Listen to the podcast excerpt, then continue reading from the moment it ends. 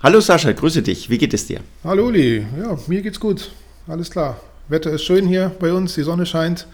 Fühlt man sich immer gleich ein bisschen motivierter für den in den neuen Tag zu starten, wenn das Wetter schön ist. Zumindest mir geht das so. Bei dir auch alles klar?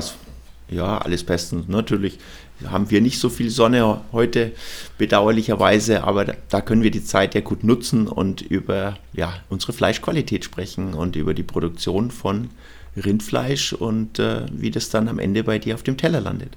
Genau, deswegen hatten wir gesagt, dass wir uns nochmal kontaktieren. Wir sind ja jetzt bei unserem letzten Gespräch irgendwo an dem Punkt gelandet, wo wir, ich sag mal, einen Top-Rind in der besten Qualität, in der besten Gras- und Heugefütterten Qualität haben.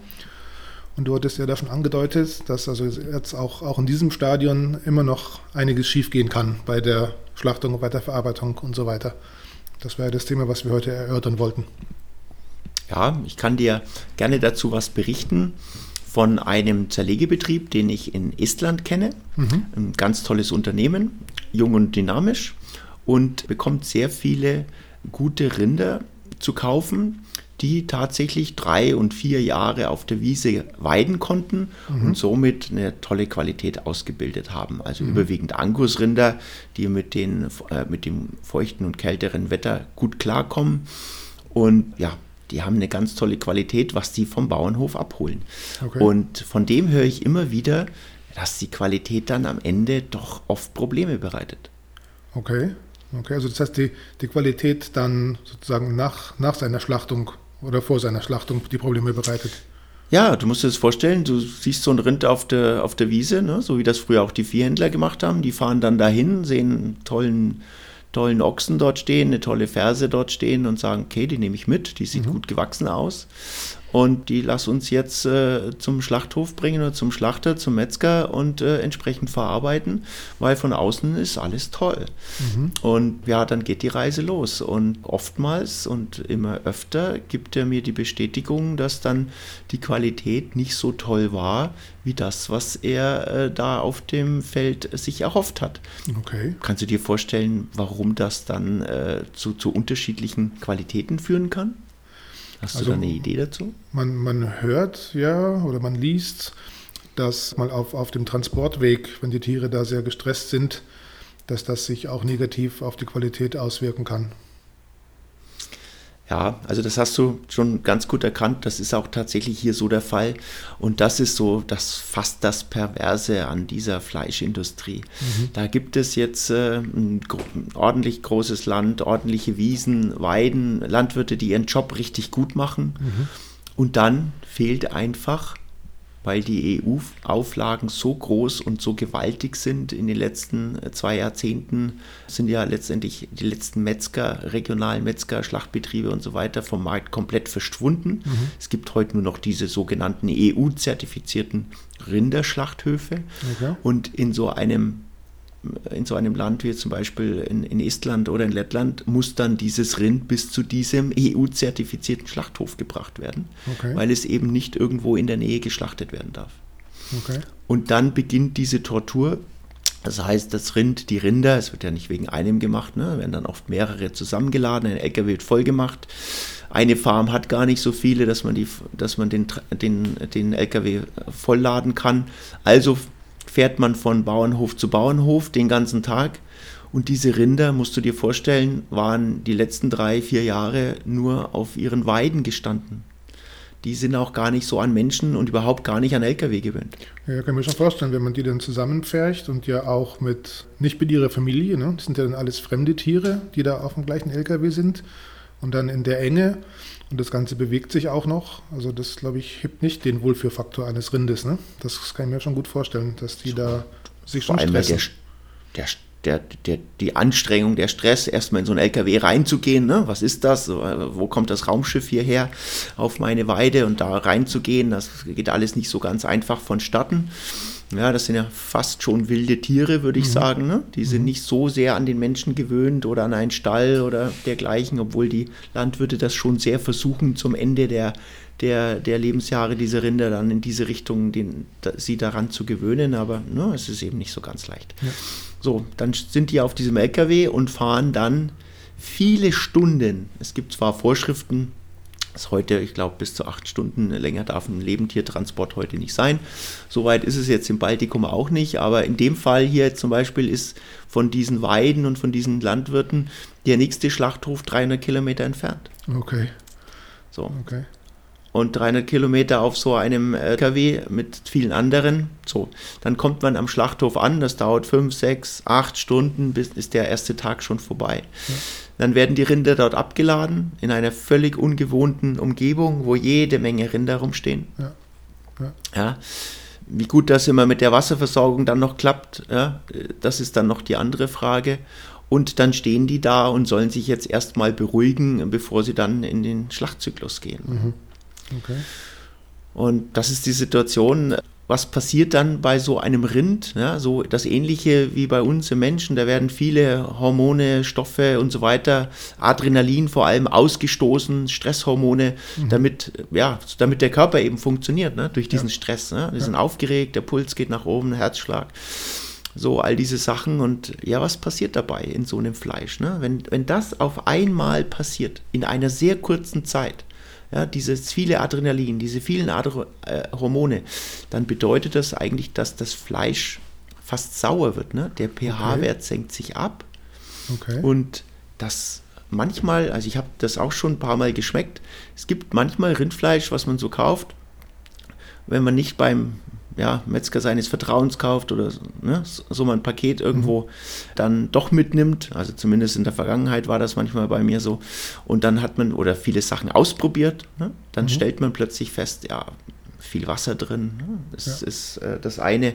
Und das andere, äh, es, es, es schmeckt ganz komisch, fast ein bisschen säuerlich. Okay. Und das liegt dann tatsächlich an, an dem Stress. Okay. Es hat zwei Gründe. Das eine, es ist in der Regel dieser Stress, Mhm. Deswegen werden Kontrollen dann bei den Zerlegebetrieben nach dem Schlachthof immer auf pH-Wert gemacht, also auf den okay. Säuregehalt des Fleisches. Und wenn der sehr niedrig ist, dann ist das ein Beweis dafür, ein Beleg dafür, dass das Tier ja, in den letzten Stunden, in den letzten Tagen viel Stress hatte. Okay. Bis es letztendlich geschlachtet wurde. Ja, und der zweite Punkt, warum pH-Wert und so weiter oder eine schlechte Qualität dann eben sein kann, ist ja auch, weil die Verarbeitung nach dem Schlachten dann mhm. äh, nicht vielleicht ordnungsgemäß gelaufen ist. Was heißt ordnungsgemäß? Dass man das Fleisch nicht lang genug hat abhängen lassen, ja. dass es relativ kurzfristig verarbeitet worden ist und in den Handel kommt und mhm. eben nicht diese Ruhezeiten hat oder diese okay. mehrere Tage, besser eigentlich 21 Tage sollte Rindfleisch reifen äh, bis es dann eine gute Qualität hat. Okay, also ich kann mir jetzt vorstellen, den Punkt 2 sozusagen, sag mal, der Behandlung des Fleisches nach, nach dem Schlachten, das wird sich ja, ich sag mal, in Anführungszeichen relativ einfach regeln lassen. Das wird ein paar Euro kosten, aber das kann man ja mal, ordentlich zerlegen und ein bisschen länger reifen lassen. Das ist ja möglich. Aber wie kann ich das denn machen, dass sich das, das Rind auf dem Transport zum Schlachthof nicht stresst? Also ich kann es da nicht hinreiten oder an der Hand hinführen. Also da fehlt mir jetzt irgendwo eine Idee, wie man diesen Stress, äh, ich denke mal, man, man, man, wird ihn nie ganz auf Null kriegen, der Illusion gebe ich mich gar nicht hin. Aber wie kann man denn das, das eben so transportieren und, und, und behandeln, das Tier, dass es sich eben nicht so, so sehr stressen muss? Ja, auch da gibt es natürlich wieder verschiedene Lösungsmöglichkeiten. Das einfachste wäre, der Weg zum Schlachter ist so kurz wie nur irgendwie möglich. Ja. Also das ist das Optimale. Da gibt es ein paar ganz tolle Beispiele. Ähm, gibt es heute schon die ersten Betriebe, die äh, zwei Dinge machen. Da kommt der Schlachter im Prinzip auf den Hof. Mhm. Das ist so die genannte Weideschlachtung, der Weideschuss. Das heißt, das Rind steht da, wo es immer steht, wird dann auf eine spezielle Koppel gebracht und von dort wird es dann wie praktisch wie von einem Jäger von einer gewissen Distanz, 10, 15 Meter, mit einem Gewehr in den Kopf erschossen, betäubt. Mhm. Mhm.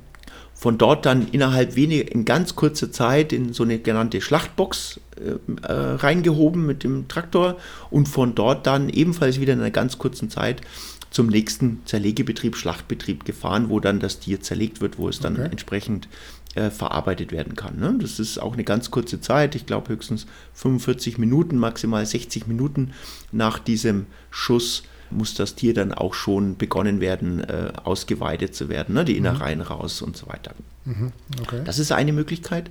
Und die andere Möglichkeit, was es jetzt auch schon hin und wieder gibt, was eine gewisse Tendenz hat und was jetzt dieser Zerlegebetrieb hier in Estland, den ich kenne, derzeit plant, an einer entsprechend großen Farm einen Schlachtbetrieb anzu, anzubauen mhm. und dort eben die Rinder ihre letzten Monate verbringen zu lassen.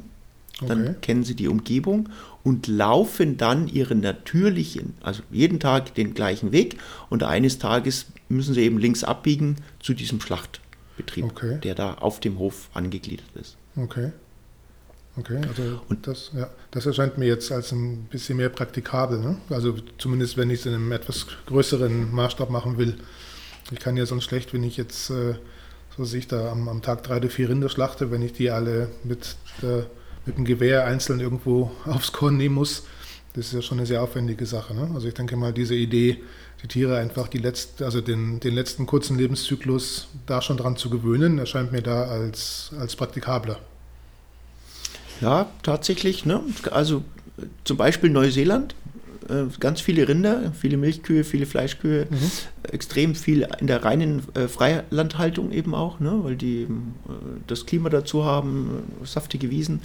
Und dort wird diese Weide, dieser Weideschuss sehr weit, ist der sehr, sehr weit verbreitet. Okay. Und da haben sich einige Leute, einige Unternehmen darauf spezialisiert. Ne, das sind kleine mobile Schlachtbetriebe, die eben nicht von diesen EU-Sanktionen hier äh, be, äh, beeinflusst werden.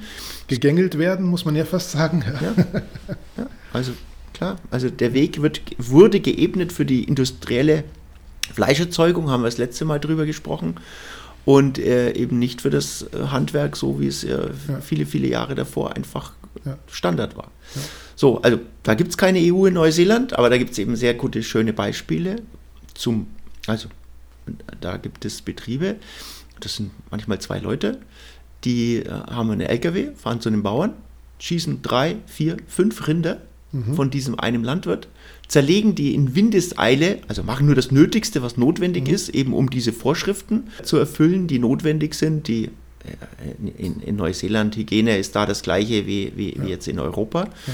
Aber äh, dieses, Aus, dieses Ausweiden, ne, das Fell abziehen, all diese Sachen, um einen Schlachtkörper zu gewinnen, machen die dann innerhalb kürzester Zeit mit ihrem Spezialfahrzeug, so ein kleiner LKW, mit dem die auf die Weide fahren, das Tier dort schießen mhm. und dann sofort beginnen, das zu erlegen. Mhm. Vier bis okay. fünf Rinder pro so Fahrzeug, pro Hof, sehr effektive Sache. Okay. Okay. Würde das in Europa auch funktionieren oder sprechen da wieder irgendwelche Regularien dagegen? Ja, ja. Letzteres, ne? Okay. Also, hab, ich habe es mir schon gedacht, aber ich wollte es der Form halber mal fragen, ja es gibt immer mehr Initiativen, es gibt immer mehr Landwirte, es gibt immer mehr Metzger, die dafür eintreten, mhm. sich bemühen und äh, versuchen, das in, mit dem Veterinäramt, mit den Aufsichtsbehörden Sondergenehmigungen zu bekommen. Es entwickelt sich etwas in diese Richtung mhm. und es gibt mhm. verschiedene positive Beispiele, die genehmigt worden sind, okay. auch mit Unterstützung der Veterinärämter. Und äh, es gibt hier entsprechende Ansätze, dass es in diese Richtung sich weiterentwickeln kann. Okay. Aber jedes Mal ein riesen bürokratischer Aufwand. Ja. Ja. Ja. Bist du heute ein Farmer und sagst, du möchtest dein Rind jetzt einfach mit so einem Weideschuss hier töten lassen und dann, also das ist ja das, ja, das, das, äh, das, das Verträglichste für das Tier, mhm. sage ich mal, kein Transport, nicht aus der gewohnten Umgebung entrissen äh, und ja, also steht dir, wenn du das beantragen willst, ein großer Hürdenlauf und es mhm. ist letztendlich abhängig, ob du einen kooperativen Veterinär, mhm. Tierarzt auf der anderen Seite hast, der mit dir hier zusammenarbeitet und dazu das unterstützt und dich unterstützt oder aber ob er das blockiert. Okay. Das ist also, ja. ein bisschen Lotterie am Ende. Okay. Okay. Ohne Glück geht dann da an der Stelle gar nichts. Es gibt keine klaren Richtlinien, es gibt keine klaren Gesetze, es wird daran gearbeitet. Jedes Land, jedes Bundesland, jeder Landkreis macht im Prinzip wieder seine eigene Nummer. Also äh, die EU kann zwar auf der einen Seite wunderbar EU-Schlachthöfe fordern, mhm. aber dann nach unten irgendwelche Regelungen, da gibt es gar nichts Zentrales und gar nichts Europäisches mehr. Da gibt es dann wieder die Landkreislösung. Okay, okay. Ja, also gut, das ist die eine Methode, die ist sehr, ja, also einfach. Mhm. Die ist auch beliebig skalierbar. Also das Einzige, was man braucht, ist viele motivierte Leute, Metzger, die diesen Job wieder gerne machen. Mhm. Und das gibt es. Also es gibt gar nicht so wenige. Die einzig große Abschreckung ist im Prinzip die Bürokratie Okay. und das Risiko, ob es sich denn am Ende, ob es denn überhaupt am Ende genehmigt wird. Das Ja. hält die Leute davon ab und, und schränkt das im Prinzip ein, diese Entwicklung. Mhm. Ja? Okay. Es gibt immer Unternehmer, es gibt immer Menschen, die was erreichen wollen, die was voranbringen wollen. Es wird im Prinzip nur von der Bürokratie blockiert und verhindert, dass diese Motivation sich in Projekte und in weitere Betriebe aus, auswirkt. Okay. Ja, das kann ich mir schon vorstellen, weil natürlich ja der, der Landwirt ja auch eine gewisse Planungssicherheit braucht. Ne? Gerade jetzt, wenn man von diesen vier Jahreszyklen ja denkt, äh, die so ein Rind ja braucht, bis es dann wirklich schlachtreif ist. Wenn in der Zeit da der Veterinär in Rente geht, ne, dann habe ich einen neuen, dann geht es vielleicht nicht, dann hat er ein Problem. Ne? Also das kann ich mir schon, schon vorstellen, dass das jetzt, auch wenn es für das Tier jetzt die ideale Lösung wäre, dass die Landwirte einfach sagen, na, das kann ich irgendwo nicht mitgehen, weil mir das Risiko einfach zu hoch ist, dass es dann am Ende eben nicht funktioniert, ne? dass, dass ich dann so eben nicht schlachten kann. Das ist so. Das ist das so. Das, das zweite Konzept ist eben das, was hier dieser, dieser estische Zerlegebetrieb jetzt in einem, in einem größeren Stil umsetzt. Mhm. Das heißt, den, den Schlachtbetrieb direkt äh, an einer großen Farm angegliedert, wo die Tiere in der, in der, ihre, ihre letzten Monate verbringen, um sie dann laufen mit eigenem Fuß dann in diesen Schlachthof rein, Mhm. Um dann dort geschlachtet zu werden. Das Okay. ist eine sehr, sehr effiziente und ganz tolle, praktikable Lösung, aber ist natürlich auch wieder in der Menge begrenzt. Ja, klar. Ja. Also wenn wir heute in Bayern sehen, da hat Vion äh, einen Zerlege, einen Schlachtbetrieb aufgebaut, in der in der Woche 5000 Rinder geschlachtet werden. Naja, die kann ich da schlecht in eine Koppel davor stellen, ne? ein paar Monate. Also man klar, müsste dass sich dann vorstellen, wenn man sagt, okay, das, wir wollen jetzt, dass zwei Monate das Rind dort schon ist, ne, dann sind das acht Wochen. Acht Wochen mal 5000 sind 40.000 Rinder. Muss ich da irgendwie, ja, wie viel Hektar, wie groß muss dieses Anwesen sein? Das ist ja, ja, da haben wir dann das typische Feedlot-System eigentlich wie in den USA. Mhm. Riesige Feedlots, wo dann eben diese 40, 50, 60.000 Tiere stehen. Daneben dann ein Schlachthof, wo die dann zu Fuß reinlaufen. Im, wie du sagst, im, im mittleren Westen in den USA kannst du das machen. Riesige Flächen. Mhm. Da wird das auch so gemacht. Ne? Also eigentlich auch ein Ticken besser. Jetzt bei uns in Bayern zum Beispiel, wie mit diesem Schlachthof, der hier in Waldkraiburg steht, ne? das äh, geht gar nicht. Ne? Mhm. Also wo hast, du, wo hast du so einen landwirtschaftlichen Betrieb, so eine Farm, wo du nur annähernd diese Rinder aufstellen kannst? Gar nicht. Gar nicht. Ja, aber das ist eben diese industrielle Größe. Also was ist der Lösungsansatz? Ja, man braucht halt viele kleinere Farmen Mhm. und man braucht halt da vielleicht 1000 Rinder, die dort stehen oder 2000. Ja, das, das findet man. Mhm. Und dann werden da eben keine 1000 Rinder am Tag geschlachtet, sondern vielleicht 20 oder Mhm. 10. Okay. Und dann passt es auch wieder zusammen. Dann sind wir aber wieder da, wo wir vor 50 Jahren schon mal waren. Ne? Okay. Kleine Betriebe, kleinere Betriebe. Ja, der Metzger war jetzt nicht nebendran, aber die Kuh ist mal nicht weiter wie 10 Kilometer gefahren. Ja, ja, ist ein Unterschied, ne? Das ist schon klar. Ja. Ja, das, äh, der Viehhändler hat regional gearbeitet, der Viehhändler hat regional das äh, transportiert und hat es auch wieder in der Region verkauft. Da wurden wenige Rinder damals 100, 200, 300 Ja. Kilometer gefahren. Ne? Ja. Man muss überlegen, wenn man heute so einen Schlachthof hat wie Vion hier mit 1000 Rinder pro Tag, ja, kannst du dir ausrechnen, wie viele LKW da ranfahren müssen Ja, und wie weit die fahren müssen, um diese. Rinder zu finden. Zu finden, ja. ja. Wie lange sollten die dann da stehen? Du sagst zwei Monate ungefähr, oder? Um, um sich zu, ich sag mal, anzupassen, um das Stresslevel zu senken, dass ich dann Also eben. sie müssen ja am Ende dort einmal hintransportiert werden, Mhm. ja, diese Rinder. Das ist ja der Fall. Also die wachsen ja irgendwo anders in vielen anderen Farmen auf, Mhm. auf äh, Rinderzuchtbetrieben. Und dann müssen die natürlich einfach, wenn man auch entsprechende Mengen produzieren will, schon auch vielleicht 100 oder ne, 150 Kilometer dann vielleicht mal Maximum fahren. Mhm. Das ist dann ein gewisser Stress. Aber dieser Stress findet eben circa zwei Monate vor der Schlachtung statt. In dieser Zeit, wenn sie wieder in einem ganz normalen Umfeld sind, also wieder auf einer Weide laufen oder in einem Stall, wo sie im Prinzip dann gut gefüttert werden, ne? wo sie im guten Einstreu auch stehen können. Ist auch eine Möglichkeit, so eine Art Feedlot. Die sind ja auch schon alle ein bisschen älter geworden. Das ja. sind ja dann keine Jungbullen im Prinzip, sondern die grasgefütterten Rinder. Und äh, die bewegen sich dann auch nicht mehr so viel, weil sie schon ein bisschen älter sind, ne? ein bisschen gesetzter, haben viele Kilos auf den Rippen. Da springt man nicht mehr so umher. Und da beruhigen die sich dann in einer sehr schnellen Zeit. Und wenn du dann sicher zwei Monate zur Verfügung hast, hast du von diesem Stresslevel nichts mehr okay. im Fleisch. Das wäre ja das, was wir wollen eigentlich. Ne? Wir wollen ja diese, diesen Stresseinfluss dann aus dem Fleisch raus haben. Exakt. Also das wäre ein Ansatz. Ja, und so eine Größenordnung, ne, zwischen 10 und 30, 40 Rinder pro Tag an so einem Betrieb zu schlachten, das ist effizient zu, zu machen. Mhm. Ja, viel größer den Betrieb zu machen, Skaliereffekte bringen dann nicht mehr viel. Das ist eine vernünftige Größe. Und vor allem, und jetzt kommt es drauf an, du kannst dir vorstellen, wenn du einen Schlachtbetrieb hast, wo 1000 Rinder am Tag geschlachtet werden müssen. Und jetzt lass das so sein, dass die 16 Stunden am Tag arbeiten wie viele musst du in einer Stunde schlachten? Ja. ja. So, ja, und wie viel Zeit hast du dann? Sekunden. Ja. Sekunden. Dann muss das nächste Rind an diesen Schlachtplatz kommen und muss verarbeitet werden. Man kann hier nicht diese Zeit und diese Aufmerksamkeit von den Mitarbeitern verwenden. Das Rind, wenn da nicht hinlaufen will, dann muss es laufen. Dann wird ja. es dazu gebracht und zwar in Sekunden, nicht Minuten. Ja. So, und das ist dieser Stress. Ne? Wenn ich jetzt gerade nicht gehen möchte, jetzt muss ich aber, dann baut sich sofort Stress mhm. auf. So, Verstehe. wenn ich dem aber zwei Minuten Zeit geben kann, bis er selbst auf die Idee kommt, na guck mal, alle anderen vor dir sind ja auch da lang gelaufen, geh doch selbst. Oder der hinter dir schiebt schon ein bisschen, dann wirst, wird das Rind dort auch alleine gehen. Mhm. Okay. Wenn es die Zeit dazu hat. Ja. Aber das geht nicht in Sekunden.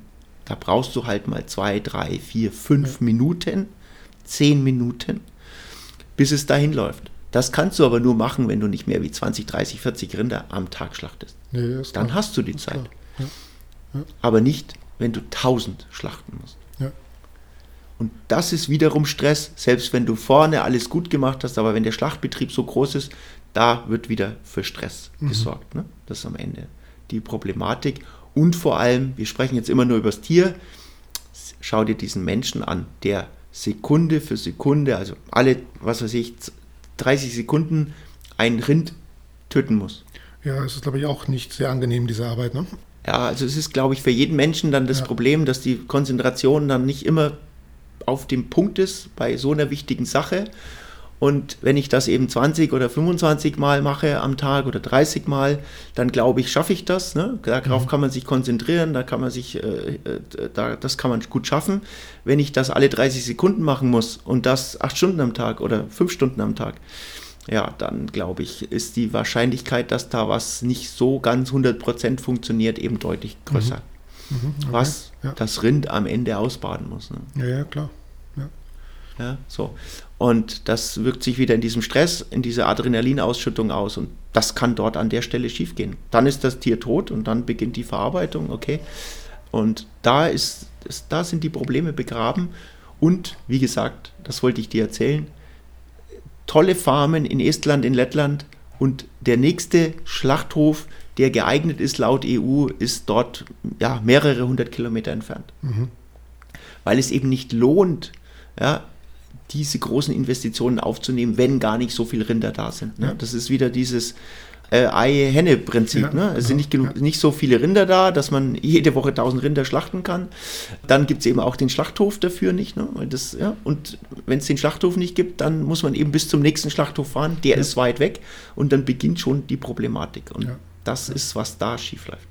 Das heißt, sag mal, der, der Ansatz wäre eigentlich, das ein bisschen zu dezentralisieren. Ne? Also jetzt nicht nicht so weit runter, wie, wie wir es als Kinder noch kannten, ne? dass der Metzger selber seinen Hänger anhängt und die Kuh abholt vom Bauern, so, so wahrscheinlich nicht. Aber das eben doch zumindest so weit zu dezentralisieren, dass ich eben nicht diese Großschlachthöfe habe, die dann da im Tausenderbereich die Rinder am Tag durchschleusen müssen. Das wäre ja so der Ansatz, so wie ich dich jetzt verstehe. Das ist der Ansatz. Exakt so ist es. Das ist, der, das ist ein Lösungsweg. Und dazu brauchst du eben auch vielleicht Flächen, die ein bisschen anders gesteuert sind oder anders aufge dargelegt sind wie jetzt äh, in Deutschland, wo alles sehr, sehr kleinteilig ist. Ja. Da helfen einfach ein bisschen größere Farmen einfach schon, das so zu machen, weil du brauchst am Ende schon eine gewisse Fläche, wo du die dann auf wo, die, wo du dann diese Tiere sammeln kannst, ne? damit du diese ja, Größenordnung hast. Aber eben nicht in dieser Größenordnung von 1000 Rinder pro Tag.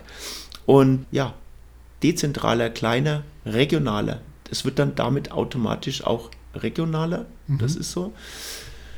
Aber da wird es zwei Lösungswege geben. Meine Meinung ist, dass das kleinteilige Deutschland eher geeignet ist für diese Weideschusslösung, mhm. für dieses ja. wirklich zurück zur traditionellen Landwirtschaft, so wie sich ja immer mehr etablieren. Mhm. Onlinehandel, Metzgereien, die regional kaufen. Da, wo du kaufst, ne? der ja. Landwirt, der ein paar Rinder hat und die direkt vermarktet. Das wird der eine Weg sein.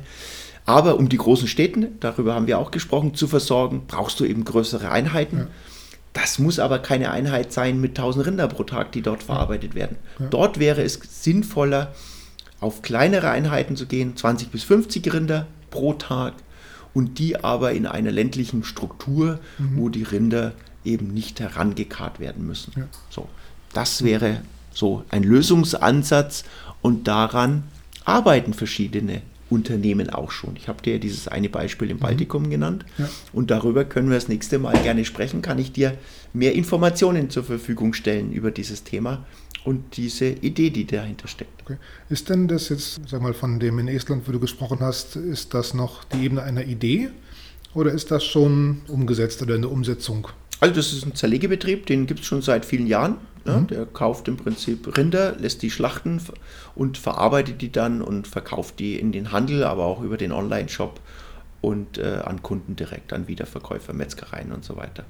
Und ja, da steht ein Investor dahinter und äh, die sind nun sehr konkret geworden, haben eben erkannt, dass nur ein eigener Schlachtbetrieb hier, der geplant war, nicht die Lösung ist, mhm weil der, das Problem immer beim Transport entsteht ja. und vor der Schlachtung. Und deswegen haben die, die ihre Pläne, diese, die konkret waren, dieses Jahr sollte der Schlachthof gebaut werden, mhm. erst nochmal umstrukturiert und haben jetzt erst eine Farm gekauft und an dieser Farm wird jetzt der Schlachthof direkt daran geplant. Okay. So, und das ist okay. sehr, sehr konkret. Also, das ist, äh, da wird man in dieses Jahr, in diesem Jahr schon sehr weit in die Umsetzung kommen. Okay. Und ich gehe davon aus, dass es einen Schlachthof nächstes Jahr geben wird. Okay, das wäre jetzt eben meine Frage. Also ist das Ganze noch sehr visionär oder, oder ist das doch schon so, Komm. dass es da die ersten Umsetzungsmöglichkeiten gibt? Aber das freut mich ja, dass man da in die richtige Richtung denkt und das Ganze dann vielleicht für sich in ein, zwei Jahren dann auch wirklich so praktizieren kann, dass A, die Tiere weniger Stress haben und B, wir ein besseres Fleisch kriegen. Das ist ja die ideale Situation eigentlich. Da kannst du mir gerne beim nächsten Mal ein paar, paar mehr Details und Einzelheiten dazu erzählen. Können wir deinem Landwirt, in, äh, von dem du das, dein Fleisch beziehst, bald Konkurrenz machen hier aus dem Baltikum? ja, genau. Das wird wahrscheinlich irgendwann passieren, ja, dass diese kleinen, wobei ich denke, diese kleinen Strukturen wird es immer geben. Ne? Das sind ja irgendwo auch äh, ja, ich will jetzt nicht sagen Freundschaften, soweit würde ich es nicht gehen, aber das sind ja einfach diese kleinen Strukturen hier im Bereich von, was weiß ich, 10, 15 Kilometer. Ich denke, dass man da jetzt äh, nicht so, so reinfahren kann hier im ländlichen Raum, aber eben für die Städte ist das ja eine Lösung. Ne? Wenn du sagst, du kannst ja immer besser das Endprodukt, also ich sag mal, besser du transportierst das Steak über eine größere Entfernung wie das lebende Tier über eine größere Entfernung. Ne? Exakt, ja nicht, so ist es. Ist Und das war ja auch Variante. Ja. das Konzept dahinter. Genau. Gut, okay, gut, Sascha. Super. Schön. Haben wir heute wieder ein bisschen was äh, klären können und äh, ja, lass uns das nächste Mal über das konkrete Projekt im, im Baltikum sprechen, genau. was hier entsteht, ja. was dort vorangeht und äh, ja, da gibt es vielleicht viele interessante Dinge, äh, die ich dir berichten kann. Ja, sehr gerne, sehr gerne. Freue ich mich auf deinen, deinen nächsten Anruf, wenn du wieder Zeit hast. Ja, dann bis bald. Sascha, genau. mach's gut. Bis bald, du auch. Ciao. Ciao, ciao, ciao.